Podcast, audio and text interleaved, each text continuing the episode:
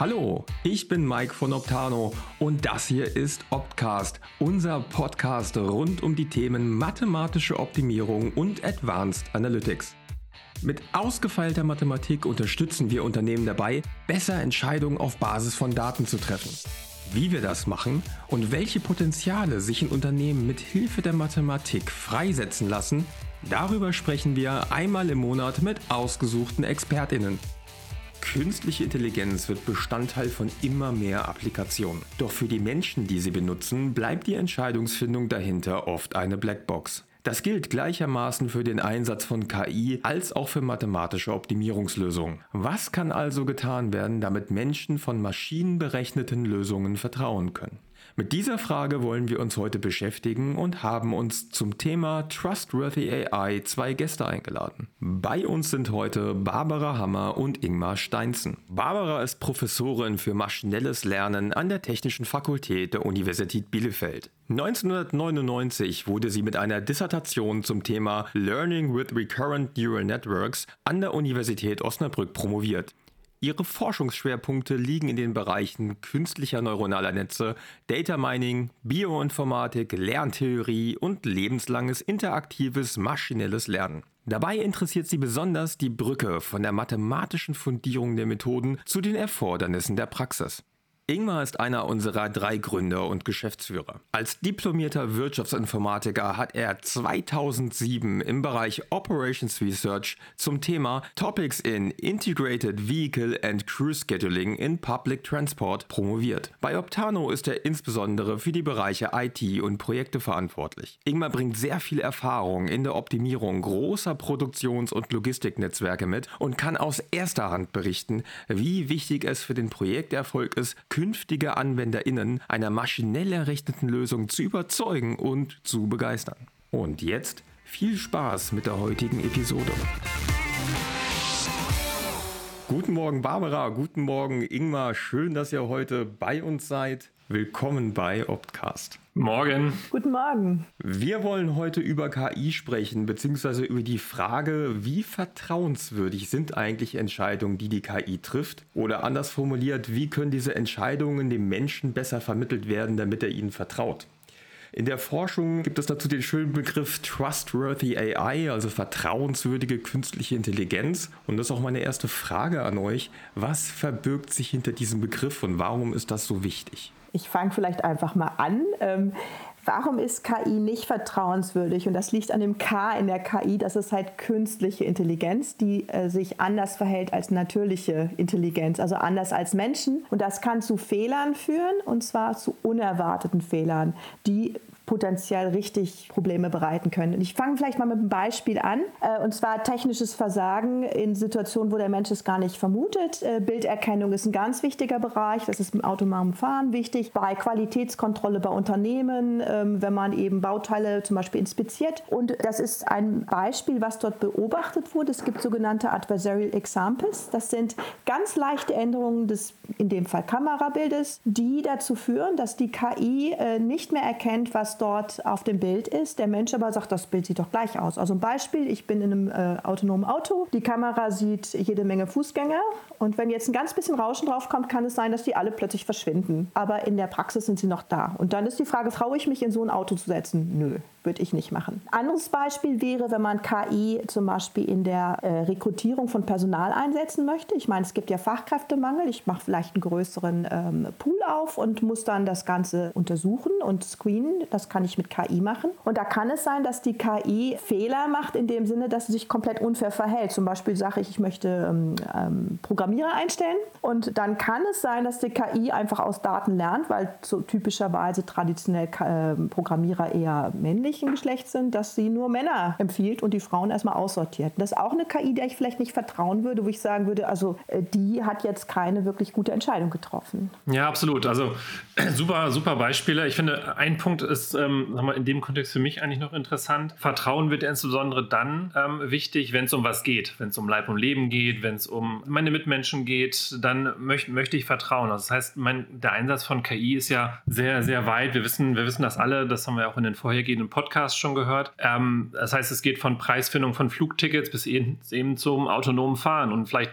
bei einem Fehler in der Preisfindung von Flugtickets, naja, dann ist der Schaden vielleicht ein kommerzieller, aber beim Auto ein eben nicht kommerzieller oder da geht es um Leib und Leben. Und von daher finde ich die Frage von Trustworthy AI gerade ähm, durch den stark gewachsenen Einsatzfeld von ähm, AI äh, wahnsinnig wichtig.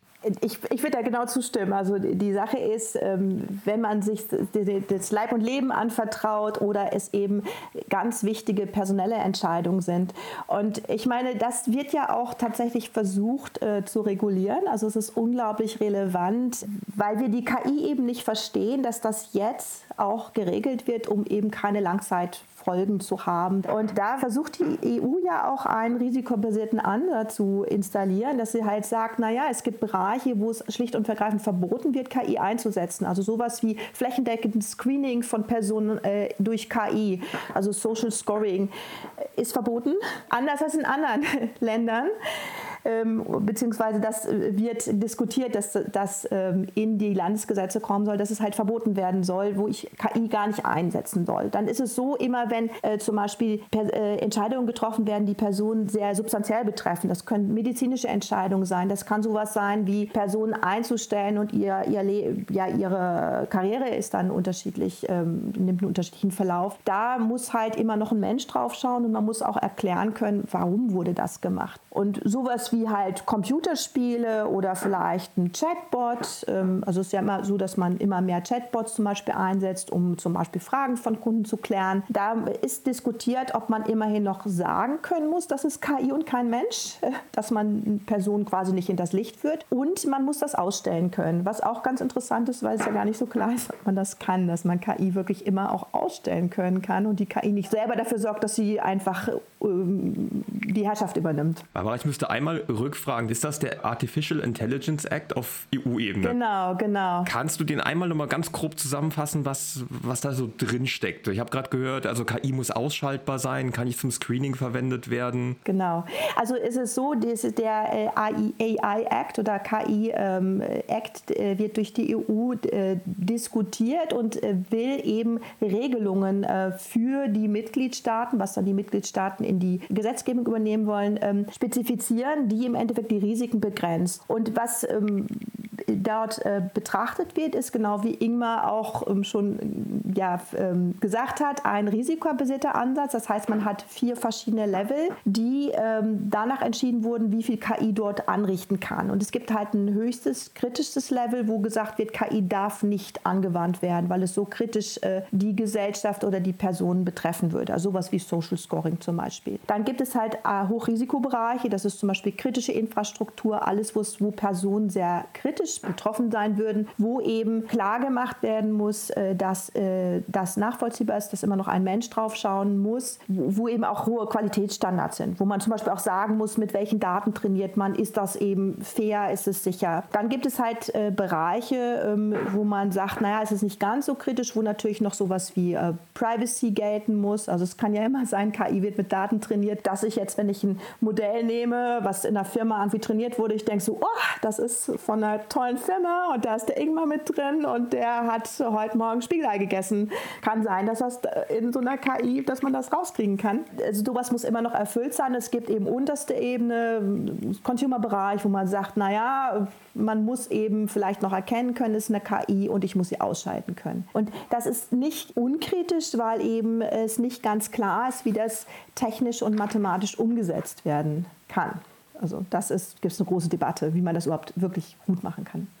Ja, ein spannender, spannender Aspekt finde ich eigentlich in dem Kontext auch, neben dem, dass ich natürlich morgens kein Spiegelei esse, ähm, wie, es, uns am Ende gelingt, sicherzustellen, dass die KI sich den Gesetzen und Regularien entsprechend verhält. Weil ich meine, das ist ja eine gar nicht so einfache Aufgabe, auch schon für, für uns Menschen zum Teil nicht. Das sehen wir auch an den ähm, langwierigen Gerichtsverfahren. In Deutschland ist es vielleicht noch einfach, weil wir normative Gesetze haben, aber wenn wir nach ähm, USA, in die USA oder in, nach UK gucken, haben wir eben Case Law. Das ist also gar nicht so einfach festzustellen, was am Ende Ende, am Ende recht ist. Und äh, da bin ich gespannt, wie, wie es am Ende äh, sein wird, dass die KI neben den Bereichen, wo sie nicht eingesetzt werden darf, aber in denen, wo sie eingesetzt werden darf, dass wir sicherstellen, dass es auch gesetzkonform ist. Ja, ich meine, da siehst du schon, erster Fehler. Meine KI sagte Spiegelei, das war ein Fehler. Also KI ist nie fehlerfrei und wird es auch eigentlich nicht sein, weil sie ist immer ein statistisches Modell, was eben aufgrund von Daten trainiert ist. Das heißt, ich werde Fehler haben. Wichtig ist, äh, dass nicht systematische Fehler da drin sind. Also zum Beispiel kann man sicherstellen, dass die Daten eine gewisse Qualität haben, dass die Daten keinen sogenannten Bias haben, dass zum Beispiel alle weißen Männer Spiegelei essen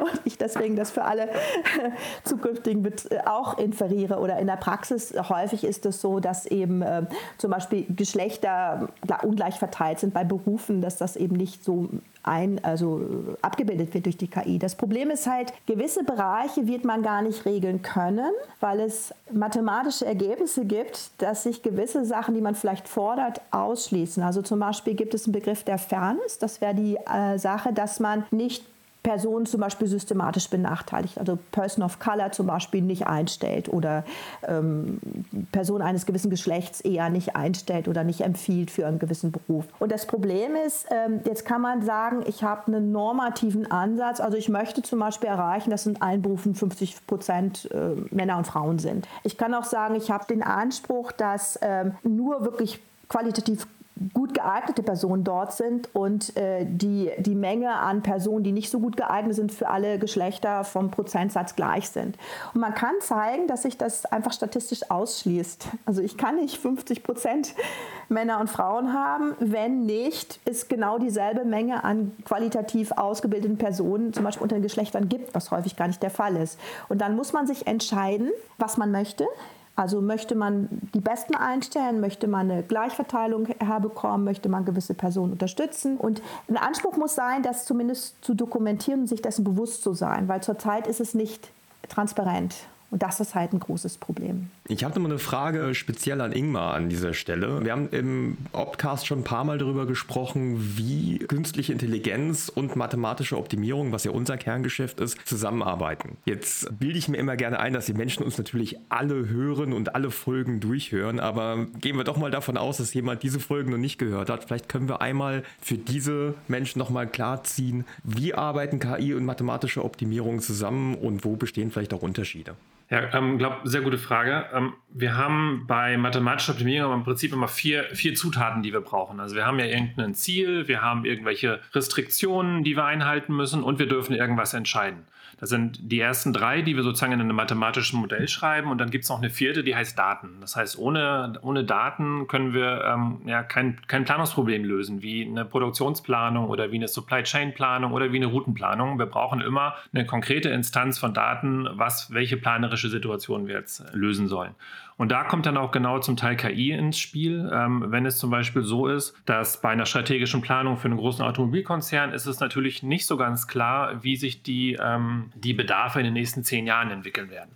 Das heißt, dann hat man jetzt unterschiedliche Möglichkeiten, sowas, ähm, sowas dann in das, in das Modell zu füttern, weil wir wollen vielleicht wissen, wie unser Netzwerk in zehn Jahren aussehen soll, damit wir jetzt halt die richtigen Entscheidungen, also jetzt die richtigen Fabriken machen, jetzt die richtigen Linien beschaffen und so weiter, sodass es von immanenter Wichtigkeit ist, gute Daten zu bekommen. Und jetzt kann man den Kunden fragen, äh, lieber Kunde, ähm, hast du die Bedarfsdaten der nächsten zehn Jahre? Dann wird er sagen, ja, nein oder vielleicht. Äh, bei Ja wird, ist es wahrscheinlich eine Expertenschätzung, bei Nein hat er sich vielleicht auch keine Gedanken darüber gemacht, dann müssen wir sie sowieso generieren. Und bei vielleicht würde er vielleicht sagen, na, ich habe zwar Daten, ich weiß aber nicht, ob sie so gut sind. So, und jetzt hat man natürlich dann die Möglichkeit, die Daten ähm, nicht mit Expertenwissen zu generieren, sondern auch mit Hilfe eines maschinellen Lernverfahrens oder mit sagen wir, anderen Verfahren, irgendeinem Vorhersageverfahren, das halt ähm, zu berechnen und das dann in unser Modell reinzugeben, sodass wir halt an der Stelle eine Schnittstelle haben, dass wir sagen, wir generieren Daten für unser mathematisches Modell, ähm, damit wir eben bessere Entscheidungen treffen können. Ein anderer Anwendungsfall wäre, wo es, wo es zusammengeht, dass halt in den Methoden selbst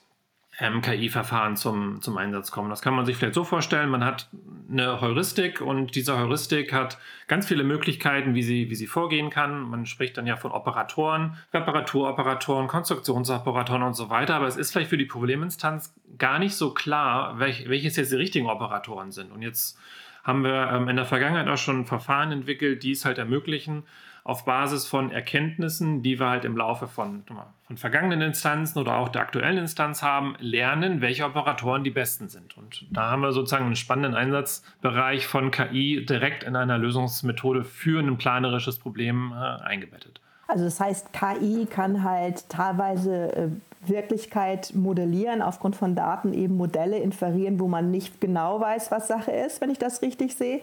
Das haben wir auch schon in der Forschung betrachtet. Das ist einer der ganz äh, auch wichtigen Forschungszweige, dass man eben auch ganz komplexe Probleme äh, teilweise jetzt durch KI adressieren kann. Also ich kann zum Beispiel Verhalten von Kunden, wo ich vielleicht keine guten Modelle habe, ähm, individualisieren, dass ich sage, wie, wie machten das Leute in Polen oder in, in einem anderen Land der EU äh, verglichen mit vielleicht Amerika oder sowas. Da kann man das halt zum Beispiel individualisieren und sagen, aufgrund von Daten passe ich an, wie das genau, genau funktioniert. Was ich noch herausstellen möchte, Optimierung ist natürlich auch totale Kern. Ähm, äh, Funktionalität, die man benötigt, um überhaupt KI-Modelle zu inferieren. Weil ähm, wenn ich lerne, heißt es ja im Endeffekt, ich habe Daten, wie Ingmar sagte, und ich muss jetzt ein komplexes Modell, was hochgradig nicht linear ist, so anpassen, dass es äh, die Daten widerspiegelt und darüber hinaus generalisiert. Und das ist ein Optimierungsverfahren, was dort in, in der Regel verwandt wird. Und was jetzt noch spannend ist und auch zurzeit ähm, ähm in ein, ein Bereich der, der äh, Forschungs- ähm, fragen. Es kann sein, dass ich nicht nur gut sein möchte mit dem Modell, sondern ich möchte zum Beispiel vielleicht auch ähm, gewisse Zusatzanforderungen erfüllen, wie Fairness oder ich möchte ähm, energieeffiziente Modelle haben, sodass ich die on the edge realisieren kann, dass die ganze Optimierung nachher ähm, irgendwo auf einem Hardware, ein Stück Hardware läuft. Ähm, das heißt, man braucht teilweise auch multikriterielle Optimierung und sehr komplexe Verfahren, um überhaupt KI zu entwickeln, was ich total spannend finde. Also das geht, glaube ich, total Hand in Hand das war nicht immer so. Also ich meine, früher, ähm, äh, sag mal, das, das kam jetzt ja, ich, wenn Barbara, du weißt das besser, wann es jetzt genau aufkam, als, äh, als ich begonnen habe mit, mit mathematischer Optimierung, das war 2004. 2003, 2004. Ähm, da gab es diesen ganzen Bereich KI, gab es als Begriff, aber in dem Sinne dieser Schwerpunkt mit ma maschinellem Lernen und Lernverfahren, das, das gab es damals noch nicht. Und da hat man zum Teil damals noch relativ einfache statistische Verfahren angewendet, um Daten zu generieren, die man, die man nicht hatte. Aber da sind wir jetzt, glaube ich, auf vielerlei Hinsicht einfach viel, viel weiter, als wir jetzt ähm, vor 10, 15 Jahren waren. Ja, ich meine, es ist ja Quantensprünge dadurch, dass eben äh, die Verfahren effizient trainierbar sind durch die ganzen ähm, äh, Tensor Processing Units, durch spezielle Hardware. Also ich, man kann halt große, sehr komplexe Modelle inzwischen trainieren. Das ging gar nicht vor, vor im letzten Millennium. Und außerdem sind Daten vorhanden. Also durch das ganze Internet hat man ja die Möglichkeit, Daten zu, zu, zu verarbeiten. Also gerade im Bereich Bilderkennung ist die Datenflut wahnsinnig gewachsen. Und das Problem ist auch, man kann nicht mit irgendwelchen Daten trainieren. Man muss immer qualitativ hochwertige Daten haben, wo eben auch ähm, eine Annotation da ist. Also ich muss bei Bildern wissen, ist da jetzt ein Spiegelei drauf oder ist das irgendein Werkstück äh, der Baureihe ABC? Und es gibt halt diese großen Datensätze aus äh, ganz wichtigen Allerweltsanwendungen, also wie zum Beispiel Bilderkennung, gibt es noch gar nicht so lange verfügbar. Ähm, das war ein Riesenprojekt. Ähm, das ImageNet äh, hat es ja gestartet. Es gab einen Wettbewerb, wo dann die Modelle immer besser wurden und irgendwann ja mit diesem Transfer, dass man auf TPU trainieren konnte, also oder auf, auf, auf der, der, dem, den Hardware halt, ähm, äh, war es dann plötzlich ein Quantensprung, dass man sagt, ups, die tiefe Netze sind wohl das, die es lösen. Ähm, zumindest im Bereich Bilderkennung. Ich glaube, in anderen Bereichen ist es immer noch so, dass auch Statistik äh, und maschinelles Lernen äh, Hand in Hand geht, weil teilweise hat man einfache Statistiken, teilweise hat man hochgradige Nichtlinearitäten. Und wenn man Nichtlinearitäten hat, muss man halt immer mehr in diese moderneren KI-Verfahren gehen. Wenn man äh, andere Bereiche hat, tut es vielleicht noch eine Gauss-Verteilung, weil das einfach ein ganz einfaches Rauschen ist oder ein Prozess, den man verstanden hat. Was ja auch ein Problem ist, KI hat man nicht immer verstanden und die macht halt Fehler. Statistik vielleicht nicht. Das ist tatsächlich eine schöne Überleitung. Wir würden nicht über vertrauenswürdige KI sprechen, wenn die nicht fehleranfällig wäre. Genau. Ähm, wir haben vorhin schon mal darüber gesprochen, dass beispielsweise ein Bias in den Daten ein, ein klassischer Fehler ist. Was sind denn noch typische Fehler, die bei der Anwendung von KI oder der Entscheidung durch KI entstehen können? Und vielleicht habt ihr ein paar Beispiele für uns. Also was ein Riesenproblem ist, eine KI funktioniert immer dann, wenn sie auf Daten trainiert ist, die repräsentativ sind. Und wenn ich jetzt eine Anlage habe zum Beispiel, kann es sein, dass die Sensoren altern. Also ich, ich, ich äh, verarbeite was, ich habe vielleicht Schwingungssignale, die ich aufnehme und so eine Anlage, die, die schleift sich aus, also die Schwingung Strömungen werden größer. Und dann, dann ist das Signal, sieht einfach anders aus. Für einen Menschen ist es noch gleich, weil der normiert ist quasi bezogen auf das, die Grundgesamtheit. Und wenn ich die KI ganz naiv trainiere, dann ist das so, dass dieselbe KI, die halt aufgrund von zum Beispiel Schwingungssignalen gesehen hat, da ist was faul, würde halt in einem Jahr sagen, immer da ist ein Fehler, weil die Anlage einfach ein bisschen ausgeleiert ist, um es mal zu sagen. Also das ist ein Riesenproblem. Oder bei Werkstücken Bilderkennung. Es kann sein, dass ich zum Beispiel irgendwas aufnehme in einer Firma, äh, wo eine gewisse Farbgebung da ist. Vielleicht ist der Hintergrund immer grün, nehmen wir mal an. Und ich möchte dasselbe übertragen auf eine Firma, wo das jetzt rot ist. Das funktioniert auch nicht mehr, weil einfach die Daten anders aussehen und häufig die KI eben Korrelation lernt und keine Kausalitäten. Also das ist ein Riesenproblem. Also ähm, wenn im Endeffekt sich die Umwelt ändert, muss man eigentlich die KI mit anpassen oder sicher sein, dass das, was die KI benutzt, äh, stabil bleibt.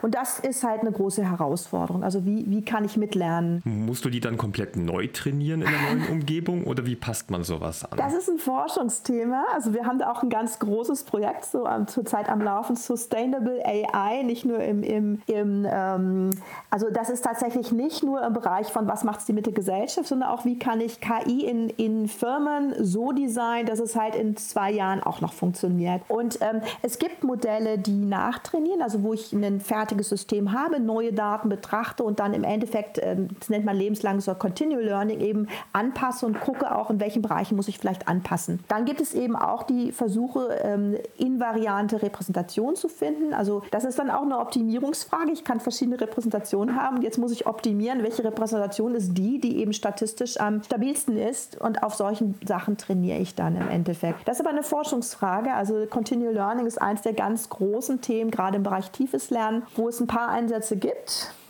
Die machen wir auch selber, auch mit Firmenpartnern, ähm, wo aber ich glaube, sehr viel auch Forschungsbedarf ist mit Unternehmen, weil das immer in der Anwendung ähm, getrachtet werden muss. Ja, als, als Ergänzung dazu, ich meine, Barbara, was du beschreibst, ist ja, dass, dass die KI oder dass das Modell etwas Falsches tut, weil es vielleicht nicht die richtigen Daten hat, weil es vielleicht nicht richtig gelernt hat. Ähm, was wir bei mathematischer Optimierung noch ähm, häufiger sehen, ist, dass es dass gar nicht mal das Modell etwas Falsches macht. meine, natürlich, wenn wir es falsch aufgeschrieben hätten, dann würde es auch was Falsches, was Unerwartetes tun. Ähm, aber es gibt noch ein, aus unserer Sicht noch ein, ein, anderes Problem, dass ein mathematisches Modell halt immer nur ein Modell der Realität mhm. ist. Das heißt, wir bilden niemals die gesamte Realität habe, auch wenn wir das vielleicht manchmal gerne wollten, aber das manchmal vielleicht gar nicht können, weil wir die Daten nicht haben, weil es zu groß oder zu komplex wäre oder wir es vielleicht auch sogar gar nicht, gar nicht lösen könnten, wenn es eine, ähm, eine gewisse Größe überschreitet. Sodass wir da eigentlich noch einen, eigentlich eine natürliche Grenze haben von, was können wir modellieren und ähm, ist es wenig genug falsch, sodass es trotzdem nützlich ist. Also dass wir ähm, vielleicht nicht die komplette Realität abgebildet haben, aber trotzdem dem, dem Planer eine Hilfe sein können. Also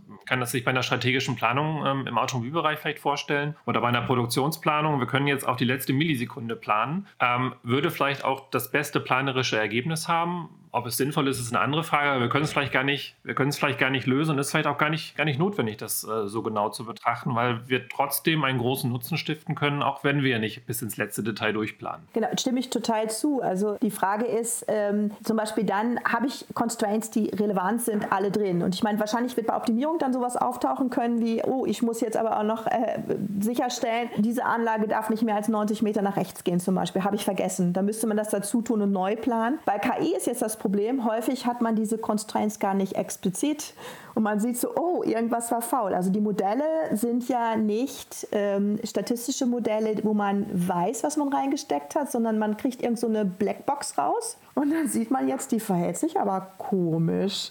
Und das ist, glaube ich, auch ein riesen, Riesenthema, ähm, wo dann auch sehr interessante Effekte auftreten können. Also es gibt ein witziges Beispiel, also gerade Soccer ist ja in aller Munde. Es gibt ein ganz witziges Beispiel, da haben Personen eine automatische Kamera äh, installiert, wo immer auf den Ball gezoomt werden sollte, damit man das Spiel quasi verfolgen kann. Und man wollte auch wegen Corona war das in der Corona-Zeit kein Kameramann da hinstellen, sondern eine intelligente Kamera haben. Und äh, die wurde halt trainiert mit Daten und irgendwie hatte sich ganz komisch verhalten. Das war ein ähm, schottischer Club und hat immer so erratisch gezoomt. Und da hat man dann, wenn man drauf guckt, und man musste halt gucken, was macht die falsch, weil das war ein systematischer Fehler. Es war eine total witzige Szene, immer so, Kamera zoomte mal auf den Ball und mal irgendwo hin. Ein äh, Linienrichter hat hatte eine Glatze. Und das sah unter dem Licht total wie ein Ball aus, weil die Kamera nicht geguckt hat, naja, ein Ball ist jetzt nicht ein Meter über oder zwei Meter über dem Boden und an eine Person, sondern das sah einfach total nach Ball aus. Und das ist halt ein Riesenproblem. Ich glaube, bei einem Optimierungsproblem würde man das wissen, weil man hat das gut optimiert. Man weiß, ein Ball ist nicht ein Mensch. Ähm, und das ist bei der KI nicht so einfach. Worauf zoomt die jetzt? Ja, ich glaube, da sprichst du einen interessanten Unterschied eigentlich an. Also bei mathematischer Optimierung würden zumindest aktuell noch wir, wir als Menschen das, das Modell aufschreiben und sagen, so, das ist das Modell und das, das füttern wir. Und ähm, je nach Verfahren ist es bei ähm, lernenden Verfahren ja genau anders. Man gibt Daten und das Verfahren generiert eigentlich das Modell. Und das Modell wenden wir dann hinterher an und wir wissen gar nicht, wir können gar nicht vielleicht vorher genau sagen, das ist ja genau auch der Charme äh, der, der Sache, wie das Modell am Ende sein wird, weil sonst könnten wir es ja auch selber aufschreiben. Jetzt sind ja Entscheidungen, die eine KI trifft oder die ein mathematisches Modell trifft, rationale Entscheidungen. Und nun sind aber rationale Entscheidungen nicht immer gleich ethische Entscheidungen. Wie geht man denn damit um? Offene Forschungsfrage. Also wir hatten schon ein bisschen über Fairness geredet, zum Beispiel im Bereich von Rekrutierung von Personal. Das wäre ja so, dass die KI jetzt sagt, ja, äh, Ingenieure sind männlich. Deswegen bin ich auf der sicheren Seite, wenn ich Männer einstelle. Ähm, man muss halt dort die Sachen wirklich anschauen und gucken, ähm, sind dort Korrelationen berücksichtigt, sind dort Kausalitäten berücksichtigt und was ist halt die Auswirkung, wenn ich diese Entscheidung so umsetze im Langzeitbereich. also man muss vielleicht dann auch ähm, auf soziologische oder Effekte, dynamische Effekte in der Firma vielleicht gucken äh, und das Ganze widerspiegeln. Zurzeit ist es eigentlich so, dass man dort eine Transparenz verlangt, also auf welchen Daten wurde betrachtet und dann immer äh, abgibt, also nicht nur die KI ähm, der blind folgt, sondern sagt äh, oder untersucht, ähm, was könnten die Auswirkungen sein, entweder gesellschaftlichen oder von der Unternehmen-Gesamtsicht. Also vom Personal bis auf die Arbeitsweise, bis auf vielleicht die äh, Vorstellungen der Firma Richtung äh, ethischen Standards und so weiter. Ja, bei mathematischer Bestimmung haben wir eigentlich einen, einen, ähnlichen, einen ähnlichen Fall. Also da, da sind ähnliche Fälle denkbar.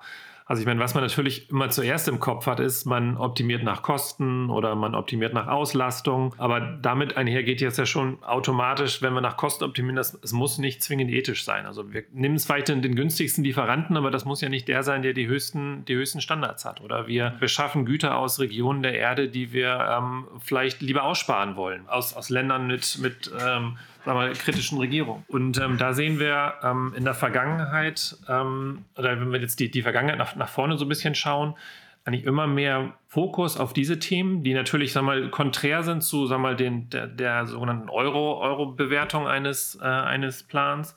Ähm, aber sowas wie ähm, CO2, da kann man vielleicht noch den Zertifikatspreis nehmen, aber vielleicht ist der Zertifikatspreis nicht der, der eigentlich angemessen wäre. Oder bei der Lieferantenauswahl ähm, könnte man äh, nochmal, nochmal ein ESG-Rating irgendwie nehmen, wo man sagt, naja, man möchte vielleicht im Durchschnitt Lieferanten mit dem Rating haben. Und solche Themen sehen, sehen wir immer mehr und die können wir sehr gut integrieren in, in eine Entscheidungsfindung, weil sie eben ein zusätzliches Puzzlestück in der eigentlich eh schon komplexen Supply Chain oder Produktionsoptimierung ist. Das wird dann wieder multikriteriell und man muss eben gucken, welche Kriterien möchte man wie optimieren. Und das würde man exakt auch so bei KI machen können, was ja das Training ist ein Optimierungsproblem. Dann müsste man eben genau solche Verfahren auch für das Training von KI verwenden. Und man muss sich bewusst werden, welche Kriterien sind überhaupt relevant und wie gewichtig die. Das heißt, du würdest die quasi als feste Brandmauern einziehen in, in das Learning-Modell. Ja, das also kann man auch. Kann man, genau, das kann man versuchen. Das Problem ist, dass viele Sachen ja nicht explizit sind. Also es ist halt nicht transparent, ja. was insbesondere auch die Langzeitauswirkungen sind. Also wenn ich halt zum Beispiel, ich denke, das ist auch bei Planung als auch äh, KI dasselbe. Ähm, man hat ja immer erstmal ein statisches äh, Effekt und was das in, im Betrieb auswirkt, weiß man ja nicht, weil man es vielleicht auch gar nicht mit modelliert hat. Äh, und das ist bei KI als auch, glaube ich, irgendwelchen Planungsmodulen dasselbe.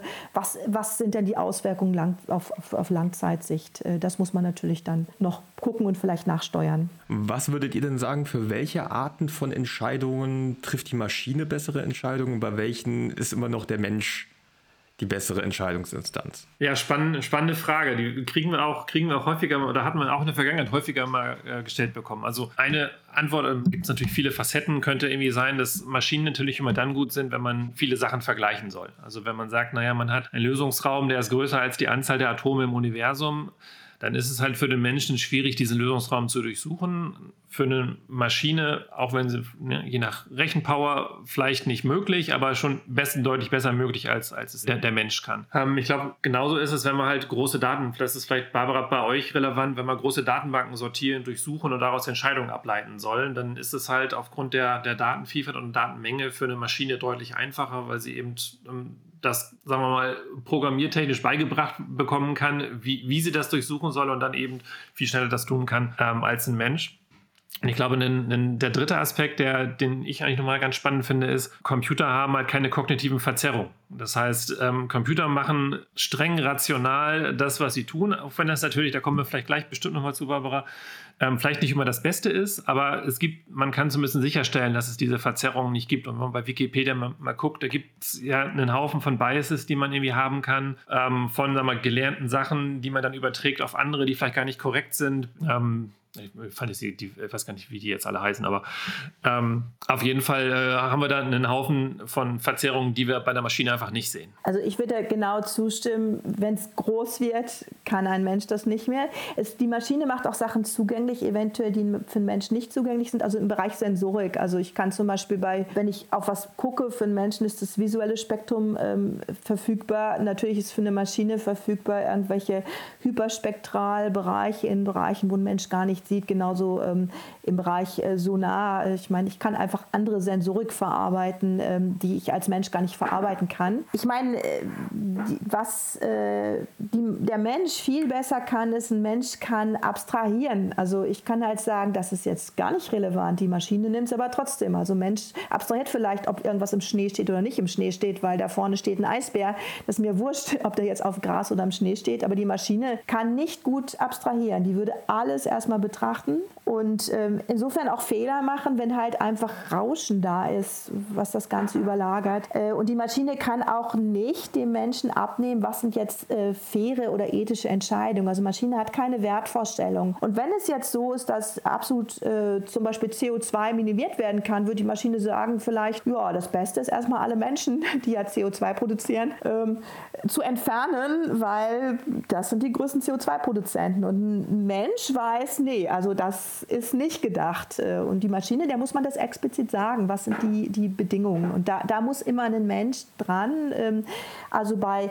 Generalisierung auf neue Situationen als auch ethischen Moralvorstellungen, weil das einfach teilweise nicht leicht oder gar nicht in Mathematik abzubilden ist, sei es in Optimierung als auch in KI. Das ist, glaube ich, dasselbe. Und ich glaube auch, also ich bin Fan von Bauchgefühl und Expertise. Also es wird nie so sein, dass zum Beispiel Firmenplanung oder diese Expertise von, von Chefs oder langen ExpertInnen einfach ersetzt werden kann, weil es viel zu komplex ist, viel zu viel Wissen reingeht, ähm, wo eine Maschine auch noch nicht so weit ist. Also die KI ist noch richtig doof und richtig spezifisch. Und diese ganze Erfahrung, das ist halt sehr schwierig zu fassen. Das, glaube ich, wird auch nicht so leicht ersetzt werden können. Ich glaube, eine andere Herausforderung, Barbara, ich weiß nicht, wie du das siehst, sind, wenn sich die Rahmenbedingungen sehr schnell ändern. Also wenn wir sozusagen nicht ein, ähm, weil bei der KI oder auch jetzt bei Modellen, die wir aufschreiben, ähm, wir haben ja, sagen wir, eine Vergangenheit und auf der Basis lernen wir und versuchen, diese Entscheidungen automatisiert zu replizieren. Aber wenn sich jetzt die, die Rahmen nicht mehr so wie in der Vergangenheit verhalten, ist ja auch eine Herausforderung. Also planerisch auf jeden Fall, aber wie siehst du das bei KI? Also das ist genau dieses Problem des Continual Learning. Also selbst wenn sich ganz einfache Sachen wie Sensoren so ein bisschen verschieben,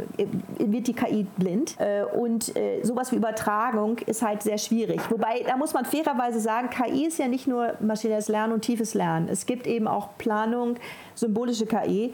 Und die ist dann natürlich gut, weil man genau sagen kann, was kann ich übertragen und was muss ich vergessen. Und so ein tiefes Netz kann ich einfach sagen, ja, ich nehme jetzt keine Farbe. Wenn das grau statt bunt ist, hat die ein Problem. Und das ist natürlich genau was, äh, wo Menschen, was, was Menschen lernen. Was auch eine Sache ist, ist im intermenschlichen Bereich. Also es gibt dieses Phänomenon ähm, Uncanny Valley, wenn also Menschen versucht werden, wirklich exakt nachgebildet zu werden durch eine KI. Sei es, dass es halt ein Chatbot ist, der Kunden berät oder so weiter. Das ist vielfach gut, gar nicht zu menschlich werden zu wollen, weil wenn es ganz knapp daneben ist, wirkt es unglaublich gruselig, ähm, weil Menschen unglaublich gut sind, auf feinste Sachen zu achten, also ob alles stimmig ist. Und bei der KI ist zurzeit noch nicht alles stimmig, weil es so wahnsinnig komplex ist. Ja, Babys werden, können ja schon auf, auf, auf äh, menschliche Interaktion agieren. Und äh, da ist es dann auch so, dass man andere Designprinzipien verwenden würde und gar nicht versucht, das komplett nachzubilden. Ähm, zum Beispiel Kundenbindung oder sowas. KI, glaube ich, würde das nicht so schnell so gut hinkriegen wie Menschen, weil das einfach so, so subtile Prozesse sind, ähm, wo man eben Menschen weiterverwenden würde bis auf weiteres. Ähm, ein Aspekt ist, glaube ich, auch noch, dass KI natürlich dann nicht gut sein kann, wenn die Daten nicht vollständig digital vorhanden sind. Das heißt, in dem Moment, wenn wir keine Daten haben oder die Daten erst generieren müssten, wenn es wäre ja sozusagen ein impliziter Fehler, der schon automatisch dann entstehen durch die Generierung der Daten. Ähm, aber dann haben wir natürlich auch ein Thema, da sind Menschen dann ja vielleicht besser. Ja, die können halt ganz viele Sachen einfach so mitnehmen, die brauchen es halt nicht digital. Was aber toll ist, ich meine, gerade diese Entwicklung, ChatGPT, ist halt so brillant, weil es jetzt allgemeine Texte quasi verfügbar macht. Man kann jetzt mit Texten rechnen. Also die, sämtliche Protokolle bei Unternehmen, sollten sie digitalisierbar sein, sind jetzt verfügbar, aus denen zu lernen. Das ganze Internet mit Freitext ist verfügbar. Und das ist halt cool. Genau, aber das ist das Problem, dann ist es wieder eventuell nicht trustworthy. Und da gibt es ja diese riesen Fragestellung von, äh, na, kann man das jetzt ändern? Also kann man quasi im Nachhinein ein gelerntes Modell überführen in etwas, was man versteht? Also kann man das zum Beispiel in Regeln überführen? Sagt man, bei den Schlüsseleigenschaften von Trustworthy AI sind so Themen wie Transparenz und Nachvollziehbarkeit extrem wichtig. Ähm, diese werden oft unter den, den Begriff Explainability geführt. Was verbirgt sich dahinter?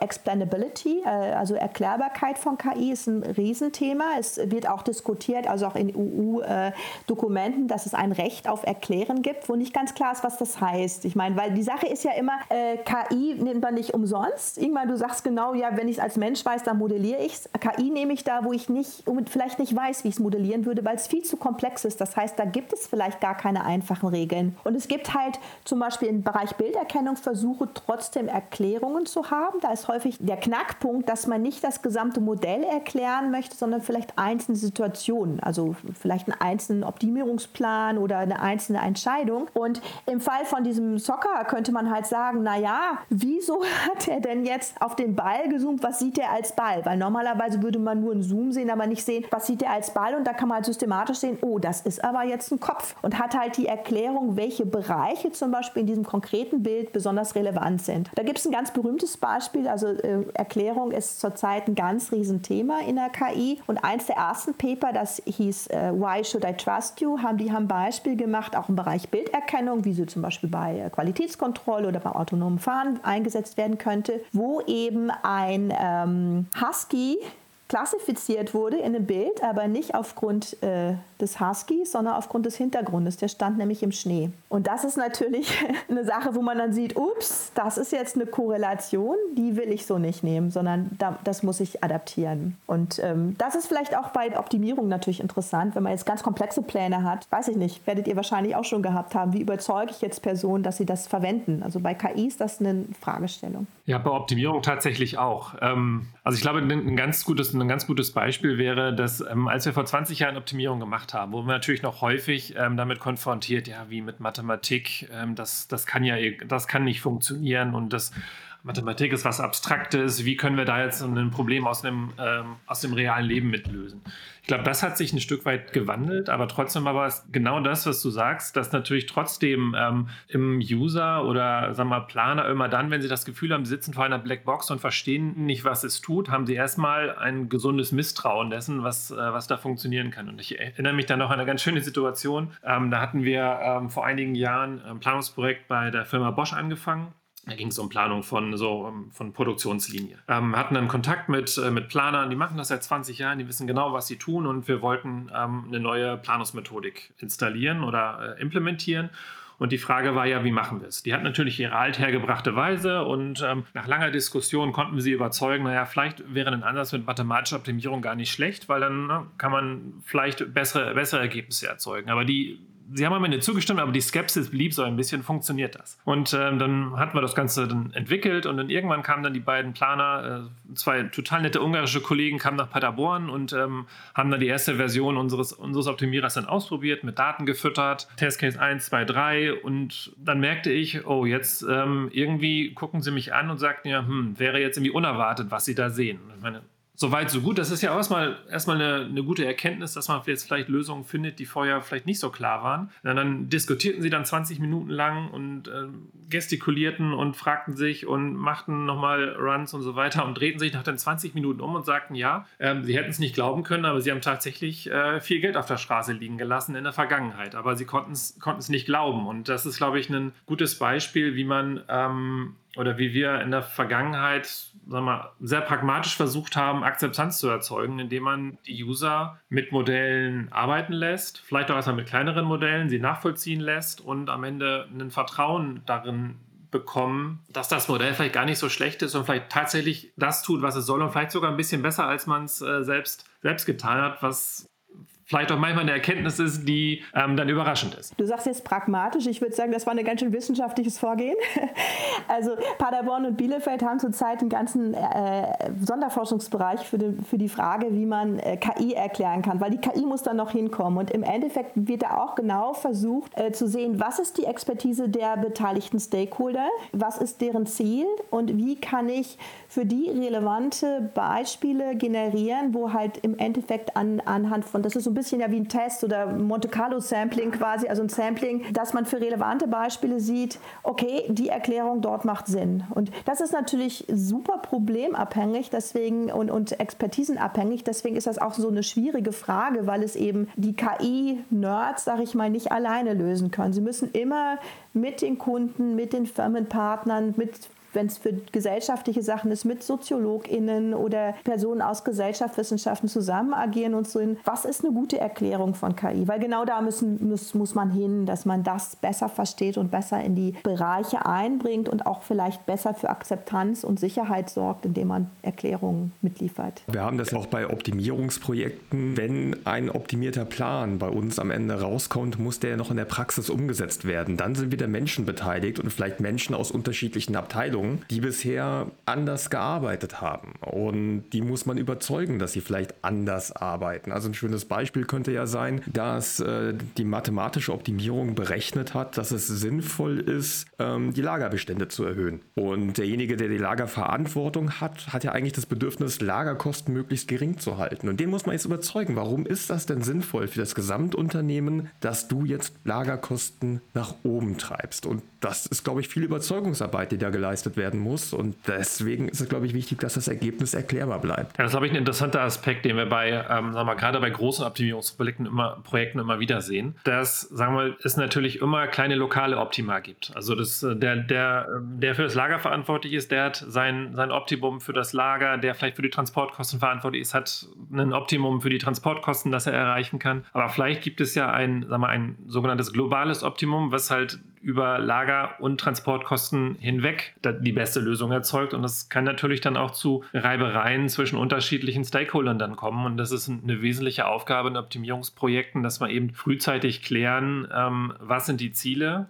und wie können wir die Ziele auch in der Organisation verankern? Da ist natürlich die Frage, ist es nur ein Fehler des Modellierers, der halt vergessen hat, eine gewichtige Sache zu modellieren oder ist das tatsächlich eine bessere Lösung? Ich denke, das muss geklärt werden. Und was eben, um es mal wieder auf KI zu übertragen, wahrscheinlich bei komplexen oder lokalen Optima versus globalen Optima äh, so eine große Herausforderung ist, dass eben verschiedene Sachen zusammenwirken. Also bei der KI ist es so, dass man nicht nur einzelne Merkmale hat wie ja, Lagerkosten an Bereich A, sondern Lagerkostenbereich A, C und D wirken zusammen. Das sind, und das ist halt sehr schwierig, auch Erklärungsmechanismen zu finden, die eben so Korrelation oder Zusammenwirken von verschiedenen Bereichen zusammen betrachten. Und ähm, ja, wir haben da gerade zum Beispiel eine Forschungsarbeit, die genau das untersucht, wo man ähm, zum Beispiel bei, bei Texten sagen kann, äh, wenn ich sage jetzt, das ist nicht und gut, das muss ich immer zusammen sehen. Das ist nicht gut, weil gut allein ist positiv, aber nicht gut ist negativ. Und wenn ich sagen will, ist das jetzt jetzt Wertschätzung der Arbeit oder was ähm, Schlechtes, wenn ich halt automatisch äh, Texte äh, betrachten will?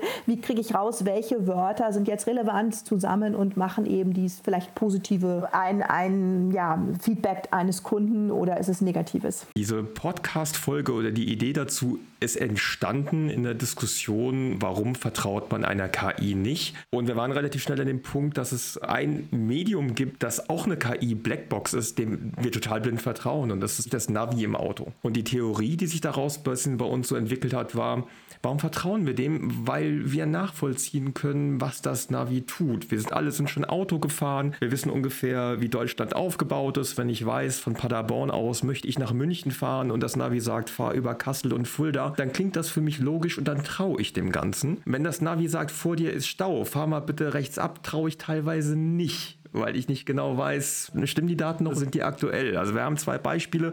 Bei dem einen kann ich es gut nachvollziehen, weil er sich mit meiner Erfahrung deckt. Bei dem anderen ist es Blackbox, ich vertraue ihm sofort viel, viel weniger. Wie wichtig ist das, dass man relatable Explanations hat? Zentral. Also ähm, das ist ja, glaube ich, genau das Problem. Also Navi äh, vertraue ich halt, wo ich hinfahre, weil ich eine Erklärung habe, nämlich die Karte, die es mir empfiehlt. Und da kann ich ein bisschen äh, nachvollziehen, was es ist. Und auch äh, die Sache ist, wenn es jetzt nicht komplett optimal ist, ist das nicht sehr schlimm, weil ich werde immer noch in relativ kurzer Zeit ankommen. Das heißt, das Risiko ist sehr gering. Wenn ich jetzt Stau oder nicht Stau habe, kann es sein, wenn ich abfahre, habe ich auf jeden Fall eine Verzögerung. Und es kann sein, dass es die eben sehr relevant ist für einen ganz wichtigen Termin, äh, wo ich sagen würde, naja, das ist jetzt schon ein bisschen kritischer. Ähm, noch kritischer wäre es vielleicht, wenn das Navi nicht nur mir empfiehlt, wo es hinfährt, sondern autonom fährt. Nicht jeder wird sich ein autonomes Auto setzen, weil da vielleicht mein Leben bedroht ist. Also diese risikobasierte Einschätzung ist da auch wieder dran. Und bei Stau ist halt das Problem, das kann ich nicht nachvollziehen. Ich könnte es nachvollziehen, wenn ich oben drüber sehen, sitzen würde und sehen würde, ja, ist Stau. Das habe ich aber meistens dann erst, wenn ich drin bin. Das heißt, mir fehlt da der Sensor zum Nachvollziehen und zum Verifizieren. Ich habe keine Möglichkeit, das eigentlich zu überprüfen. Und das ist natürlich auch ein Problem, welche Erfahrung habe ich ähm, und wie, was kann ich damit anfangen und wie risikobelastet ist das? Und dann finde ich das Navi-Beispiel eigentlich mit, mit dem autonomen Fahren eigentlich ganz gut verbunden. Also ich bin völlig, völlig auch dabei, äh, Barbara. Wenn falsche Entscheidungen starke Konsequenzen haben, dann ist mein, mein persönlicher Wille zum Vertrauen ähm, vielleicht nicht ganz so groß, weil dann würde ich es doch wirklich sicherstellen, dass äh, wir vielleicht nicht gegen den Baum fahren. Ähm, wohingegen, wenn ich jetzt 20 Minuten länger irgendwo hin brauche, klar, kann es auch äh, starke Konsequenzen haben, aber zumindest komme ich im ganzen Stück an. Jetzt mal ganz praktisch gefragt, wie schafft man denn diese Abstraktionsschicht? Wie erklärt man die KI oder das mathematische Modell? Ich würde vermuten, bei Optimierung ist es ein bisschen einfacher, wenn man Modelle hat. Bei KI ist das ein Forschungsthema. Also es gibt verschiedene Technologien, um was zu erklären. Es gibt zum Beispiel sowas wie ähm, Counterfactual Explanations, da forschen wir auch selber dran. Das ist sowas wie, ähm, ich möchte wissen, ich habe der KI nicht gefolgt und bin jetzt ähm, zu spät gekommen und dann sagt die KI, naja, wärst du in Köln rechts abgebogen und hättest diesen Stau umfahren, dann wärst du rechtzeitig gekommen. Also sie liefert situationsabhängige äh, äh, Erklärungen, was man hätte ändern müssen an der Eingabe, damit ein anderes Verhalten quasi von der KI jetzt ähm, induziert worden wäre. Was man auch hat, ist teilweise, dass man sagt, welche Merkmale sind besonders relevant für eine einzelne Entscheidung. Also zum Beispiel, wenn ich Personalakten screene und sage, die Person möchte ich einstellen oder nicht, kann eben herausgehoben werden in einem riesen Wust. Diese Person ist besonders geeignet, weil die hat schon mit zum Beispiel multikrieller Optimierung und diesen Anwendungen besonders viel Erfahrung und das ist genau das, was gefordert ist. Also da kann halt gesagt werden, was sind die Kriterien, die für eine Entscheidung herangezogen werden. Es gibt sowas wie fallbasierte Erklärungen. Also ähm, wenn ich zum Beispiel sagen würde, in diesem Fall empfiehlt die KI, schalt die Anlage ab, könnte es sein, dass sie verweist auf, naja, der ähnliche Fall war schon vor drei Jahren und da ist das und das passiert, unterscheidet sich so und so, also aber die und die Signale sind gleich. Guck mal, ich vermute, es ist dasselbe wie dort und dort. Das wäre so eine mhm. exemplarbasierte Erklärung. Also es gibt verschiedene Möglichkeiten zu erklären, die einfach existieren, die man auch relativ einfach äh, implementieren kann. Problematisch ist immer, nützen die was? Also kann ein Stakeholder konkret damit was anfangen. Und das kommt vielleicht darauf an, was ein Stakeholder damit erreichen möchte. Also wenn ich jetzt Ingmar angucke, zum Beispiel, wenn man einen anderen Plan macht, ist das jetzt der Firmenchef, ist das ein Unternehmer, äh, irgendwer, der den Plan ab, äh, umsetzen muss. Also ich vermute, dass das sehr unterschiedlich ist, was dann Kunden benötigen, anhand der Erklärung, was für eine Expertise sie mitbringen. Ja, absolut. Also wenn wir nochmal das, das Beispiel von der, von der Supply Chain Planung, Planung nehmen, da haben wir ja wahnsinnig viele Eingabegrößen, Kapazitäten, die ganzen Bedarfe, das Netzwerk und vielleicht, sagen wir, noch gewisse Verfügbarkeiten der Transportmodi, also Riesensammelsurium an, äh, an zum einen Daten, aber auch Constraints. Und auch wenn wir sagen, das Modell eigentlich aufschreiben können. Es ist aber halt ein sehr, sehr großes Modell und der Kunde fragt uns, naja, warum wird denn jetzt in der Fabrik der Bedarf ähm, von dem und dem Modell gedeckt? Dann ist es manchmal schwierig, einen einzigen Grund zu nennen. Man kann also nicht sagen, das ist so, weil das andere Werk ausgelastet ist, sondern es ist dann vielleicht nicht ein einziger ähm, Grund oder Root Cause, sondern ein, sagen mal, der, das Zusammenspiel vieler Gründe, die am Ende dazu führen, dass eine gewisse Entscheidung getroffen wird. Und das ist immer eine Herausforderung, dem, dem Kunden zu erklären, warum eine Optimierung so entschieden hat. Wir können nur sagen, sie hat das aufgrund der Daten und des Modells, was wir aufgeschrieben haben, richtig entschieden. Aber ob es für die Realität das Beste ist und ob wir es erklären können, ist eine andere Frage. Das ist auch doch die Frage, wenn jetzt was schief geht zum Beispiel. Man muss ja vielleicht juristische Absicherung haben, dass gewisse Sachen nicht passieren können. Also wenn gerade beim autonomen Fahren liegt es jetzt daran, dass es halt wirklich eine ungünstige Situation hat oder ist da ein systematischer Fehler in der Kamera und dann muss man halt sehen, wer ist denn verantwortlich. Oder wenn man halt sagt, na, wenn du das und das machen würdest, würdest du so und so viel Millionen einsparen. Das ist natürlich auch äh, interessant zu wissen, so das Potenzial. Wenn man Fehler hat, man möchte Sachen mehr verstehen. Also warum machen Kunden das? Dann möchte ich eigentlich wissen, was bewegt Kunden. Da muss ich eigentlich wissen, was ist das Feature. Also Kunden sind halt besonders interessiert an der Farbe Farbe, dann werde ich vielleicht die Farbe mit designen. Das sind halt so, so Sachen, wo man dann in, in der Interaktion mit dem Menschen oder dem Stakeholder dann ähm, entweder etwas verbessert werden kann, bessere Entscheidungen getroffen werden können, sicherere Entscheidungen getroffen werden können, wo es auch wirklich auf den Einzelfall ankommt und die Expertise äh, und auch die Ziele der, der, des Stakeholders. Jetzt haben wir es ja geschafft, eine Folge über KI zu machen und haben erst nach zwei Drittel der Zeit das Thema ChatGPT in den Raum gestellt. Bin ich sehr stolz auf uns. Inwiefern kann ein Chatbot wie ChatGPT helfen, solche Ergebnisse zu erklären?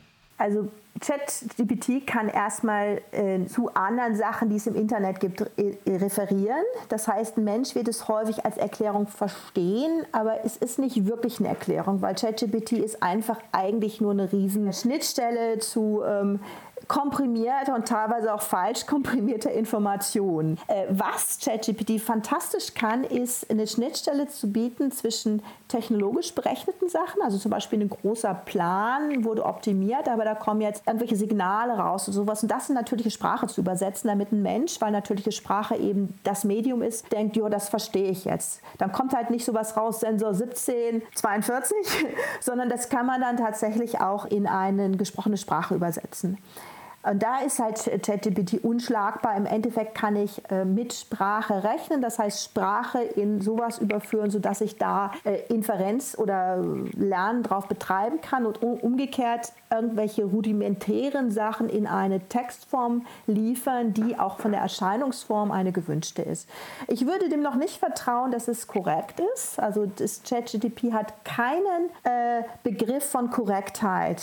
Äh, selbst Fakten aus dem Internet, da weiß ich bei ChatGPT, reinem ChatGPT, weil das ist im Endeffekt nur eine Einbettung von Sachen in einen großen Raum. Da weiß ich nicht, ist das ein Faktum oder nicht. Ich weiß auch nicht, als ChatGPT kann ich dem ein Faktum zuweisen.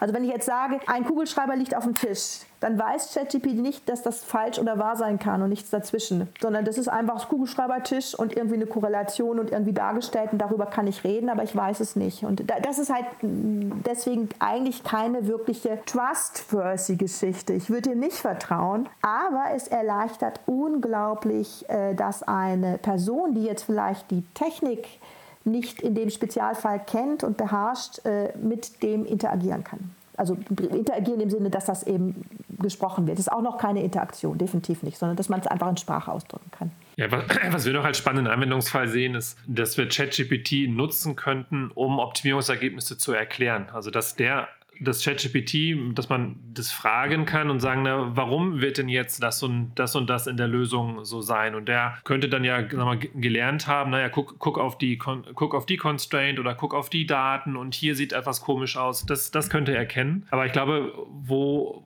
wo es eigentlich nicht für geeignet wäre, zu sagen, man könnte ChatGPT nach, nicht nach dem fertigen Plan fragen. Also mach mir einen Plan für meine Supply Chain ähm, äh, Herausforderungen. Das, das wäre nicht das Richtige, aber es könnte bestimmt helfen, einen bestehenden Plan zu erklären. Und es könnte helfen, mehr Informationen zu haben, wenn man eben die ganzen äh, Protokolle hat und so weiter. Also die werden jetzt verfügbar. Es wird halt viel mehr Material zum Training und zur Optimierung, zur Modellierung verfügbar, weil ChatGPT eben erlaubt, genau wie bei ähm, Bilderkennung, jetzt kann ich halt Sprache eigentlich in alles mit einbauen und als Datenquelle nutzen. Und das ist ein unglaubliches Potenzial. Und dadurch, dass eben Sprache als auch Bilderkennung so relevant ist für uns Menschen ähm, und KI die verfügbar macht, ist das halt ein, ein fast universelles Tool, was aber nicht alleine benutzt werden kann und auch nicht besonders intelligent ist, meiner Meinung nach, weil es keinen Begriff von Wahrheit hat, keinen Begriff von, von Ethik. Ähm, also das redet halt und assoziiert und berechnet wahrscheinlich Wahrscheinlichkeiten für Wörter, aber ähm, alles andere muss man drumherum äh, stricken. Das wird ja teilweise auch versucht, aber ähm, ist halt noch nicht so richtig klar, wo, wo die Story enden wird.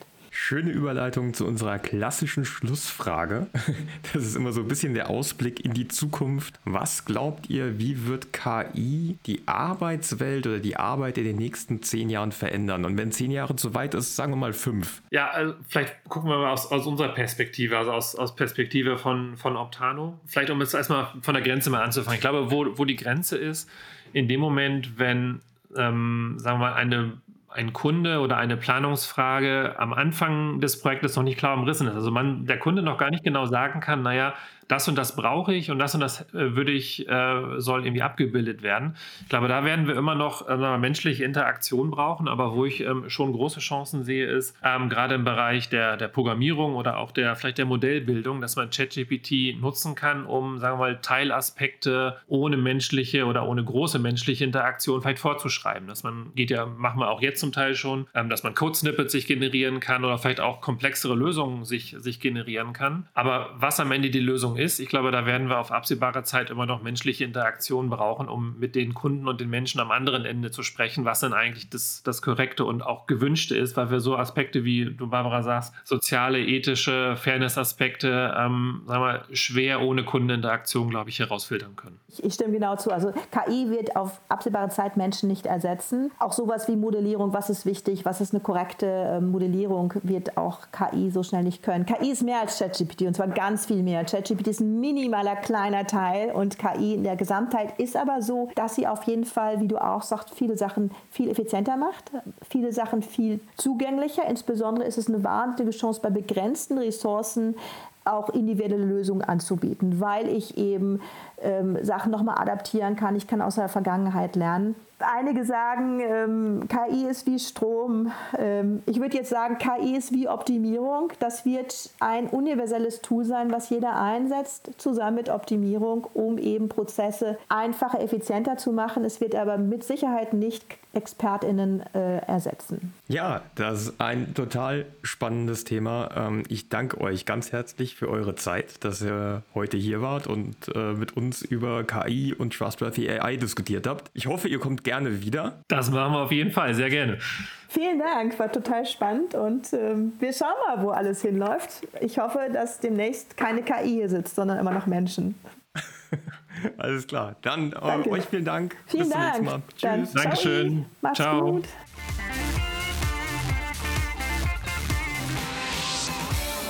Wir haben heute gelernt, dass es enorm wichtig für die Akzeptanz maschinengestützter Entscheidungsfindung ist, dass Menschen diesen vertrauen können. Dabei ist es entscheidend, schon heute Regeln dafür aufzustellen, innerhalb derer diese Entscheidungen getroffen werden dürfen. Denn Maschinen entscheiden logisch und nicht ethisch. Darüber hinaus können Entscheidungen immer Fehler in sich bergen und benötigen daher noch eine menschliche Kontrollinstanz. Entscheidungen, die eine Maschine trifft, müssen also vom Menschen nachvollziehbar sein. Dabei ist es wichtig, dass diese Information an den Erfahrungshorizont der Stakeholder angepasst und gut verständlich ist. Speziell in letzterem Punkt kann eine Technologie wie ChatGPT nützliche Beiträge liefern.